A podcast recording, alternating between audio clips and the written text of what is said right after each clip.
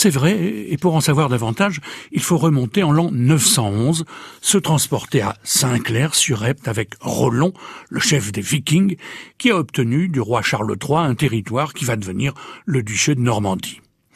C'est à compter du traité de Saint-Clair-sur-Epte, en effet, que les barbares vont ranger leurs dracars et devenir de braves paysans. Mais oui, l'acte de naissance de la Normandie a, si l'on peut dire, été signé dans l'église de Saint-Clair-sur-Epte. Et dans des conditions tout à fait folkloriques. On peut imaginer la scène hein, qui nous a été racontée par le nommé Weiss, qui était chanoine de Bayeux. Les deux hommes sont face à face. À droite, assis sur une manière de tabouret, il y a le roi Charles, qui est un tout petit bonhomme bien malin. À gauche, il y a Roland, qui est un véritable géant, revêtu d'une lourde broigne en cuir. Il doit mettre ses mains dans celles du roi et prononcer ce serment. Dorénavant, je suis votre féal et votre homme, et je jure de conserver fidèlement votre vie, vos membres et votre honneur royal. Bon. Jusqu'alors les choses se passent bien.